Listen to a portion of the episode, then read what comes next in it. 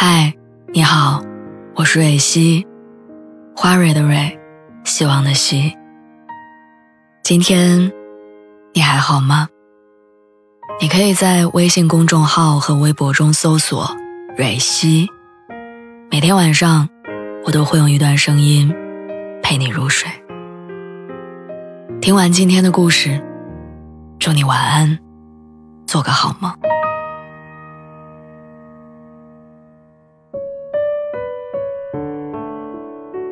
毫不夸张地说，每一次我跟朋友们聊起跟直男谈恋爱的体验，基本上都会听到一大堆吐槽，比如说不浪漫、不贴心、不体贴、不温柔。更可怕的是，直男好像天生有一种把惊喜变成惊吓的能力。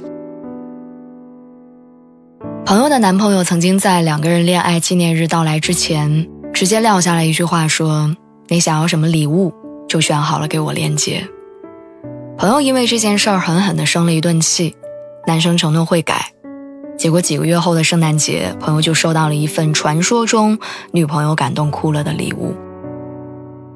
你根本没有办法想象一个女孩子在圣诞节当天收到一块刻着“我爱你”的砖头和一堆叫不上名字的五颜六色的化妆品是怎样的心情。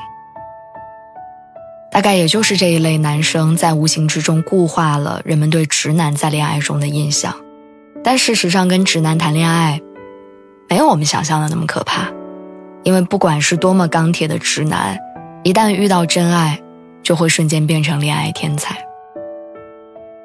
最近特别火的一个电视剧《你是我的荣耀》里的男主角于途，就是一个典型的例子。没动心的时候，乔晶晶问他航天问题，他只会冷冰冰的回一句说：“这个问题你可以百度查。”乔晶晶给他发消息，他要么就是惜字如金，要么干脆不回，俨然一副不解风情的直男做派。可是，一旦动了心，就像换了个人一样，会手写信，一一回答当年没有回答的航天问题，会熬夜做游戏攻略，只为了帮乔晶晶赢得比赛。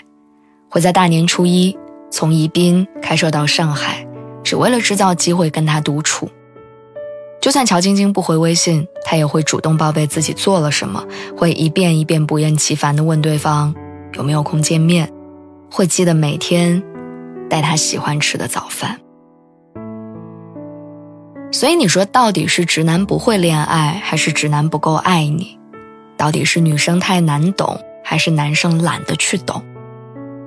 答案显而易见，就是没有人天生擅长恋爱，但爱你的人会为了爱你主动改变。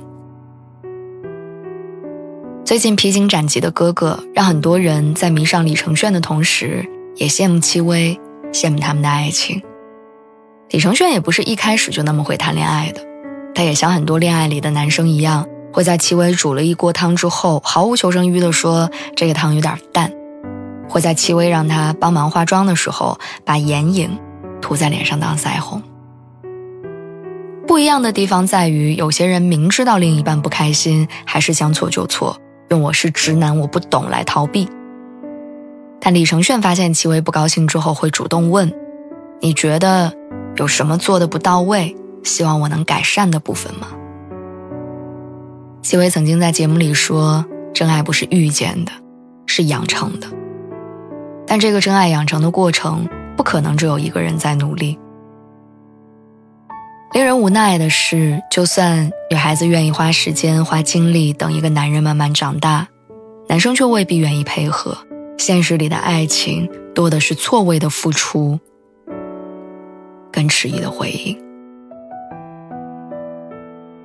我闺蜜以前谈过一个男朋友，典型的大直男。两个人刚在一起没几天，男生就对闺蜜说：“我这个人比较直男，不懂浪漫，你可别对我有太大期待。”有时候闺蜜被爱情冲昏了头脑，还觉得他这样说话是种坦诚。两个人在一起两年多，男生没有在朋友圈发过一次两个人的合照，理由是我不爱发朋友圈。节日送给闺蜜的口红是闺蜜说过很多次不适合自己的色号。但男生说：“我一个直男，哪儿分得清啊？”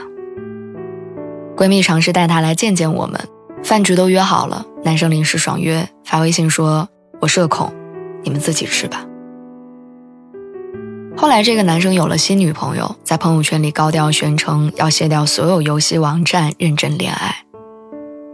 那天晚上，闺蜜哭得比分手的时候还难过。